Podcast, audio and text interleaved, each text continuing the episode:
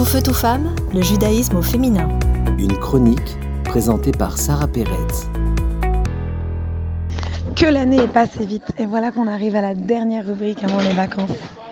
Cette rubrique, elle doit être très spéciale parce que c'est la rubrique qui doit nous laisser l'idée qui va nous accompagner pendant ces vacances avant qu'on se retrouve, si Dieu veut, très bientôt, en septembre. Et l'idée qui me vient, c'est l'idée de ces trois semaines. Nous passons trois semaines difficiles entre le jeûne du 17 Tammuz et le jeûne du 9 Av. Ces trois semaines où le temple a été détruit. Et une des raisons principales pour la destruction du temple est la haine gratuite. La haine entre deux personnes, entre bien sûr deux juifs. Et cette haine qui doit être travaillée. Haine gratuite veut dire qu'on déteste la personne qui est en face de nous pour une raison qui n'est pas valide.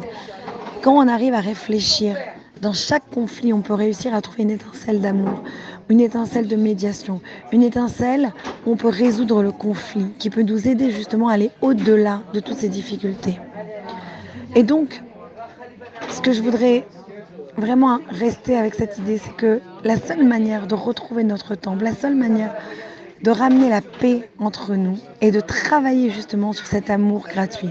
De la même manière que le temple a été détruit par la haine gratuite, si nous travaillons pour aimer les gens autour de nous gratuitement, pour les aider, pour être là quand ils ont besoin de nous, nous pouvons grandir cet amour et nous pouvons faire en sorte d'avoir un monde meilleur. Et je voudrais terminer avec cette idée extraordinaire que j'ai écoutée du Rav Shai Stab.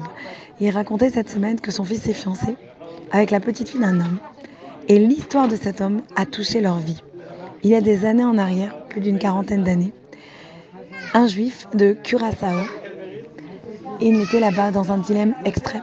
Ce matin-là, à New York, le rabbi se réveille, le rabbi Lubavitch appelle son secrétaire Avkotslarski et lui demande Va à Curaçao pour moi et remplis une mission. Quand tu arriveras là-bas, tu comprendras ta mission. Et voilà que Rabbi Kotlarski arrive à Curaçao il se dit, mais qu'est-ce que je fais ici? Pourquoi je suis là? Qu'est-ce que je dois faire? Qu'est-ce qui se passe? Et vraiment, il ne sait pas. Il dit, j'ai une idée, je vais aller à la synagogue. Il trouve un taxi, il lui dit, emmène-moi chez la synagogue des Juifs. Il lui dit, écoute, la seule chose à quoi je pense, c'est ce bâtiment-là. Il l'emmène à une vieille, vieille, vieille synagogue, un vieux, vieux, vieux bâtiment. Et voilà qu'en arrivant là-bas, ils arrivent là-bas. Et il y a un juif qui est devant et il lui dit Mais vous êtes qui? Vous avez l'air d'un religieux Lubavitch. Et il lui dit Oui, le rabbi Lubavitch m'a envoyé pour aider un juif. Et l'homme a la bouche qui s'ouvre et dit c'est pas possible. A dit je viens de demander au rabbi de Lubavitch, je viens de demander au rabbi de Lubavitch de m'aider. Je viens de lui écrire pour qu'il m'envoie de l'aide. Et le rabbi Kotlarski lui dit mais qu'est-ce qui se passe? Qu'est-ce que vous avez demandé au rabbi? Il lui a dit parce que ma mère elle m'a toujours dit quand j'ai un problème d'écrire au rabbi. Il a dit mon problème c'est que mon enfant est à l'école Goy. Il y a une seule école sur l'île et c'est une école catholique. Et jusqu'à là, il n'avait pas besoin d'aller à la prière, mais maintenant on l'oblige d'aller à la prière. On l'oblige de participer au service religieux catholique. Et mon fils ne veut pas. Et donc mon fils a décidé de ne plus aller à l'école. Et comme on n'a pas le droit de faire l'école à domicile, eh ben nous avons des procès, nous sommes attaqués en justice et j'ai des problèmes et des gros problèmes à cause de cela, que presque on veut me prendre mon enfant avec la police à cause de cela. Et je ne sais pas quoi faire, j'écris au rabbi, que faire? Mon travail est ici, je ne peux pas quitter l'île tout de suite avec toutes mes affaires. Comment je fais pour aider mon fils?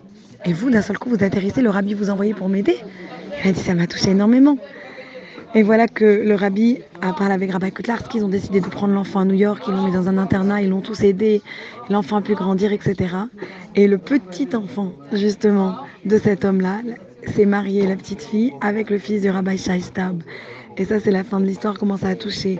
Et le rabbi, dans la lettre, quand il a répondu à cet homme, l'homme lui avait écrit Rabbi, je suis un petit juif de Curaçao, je ne sais pas si vous pouvez m'aider. Et le rabbi lui a répondu Il n'y a pas de petit juif quand on se rappelle que la personne en face de nous n'est pas petite, qu'il n'y a personne de petit, que tout le monde a son importance, on pourra ressentir plus d'aide, ressentir plus d'amour, agrandir, augmenter l'amour entre nous et de cette manière amener la paix et ramener le Beth l'unité dans notre peuple et le Mashiach. Je vous souhaite de très très belles vacances. À bientôt. Tout feu, tout femme, le judaïsme au féminin.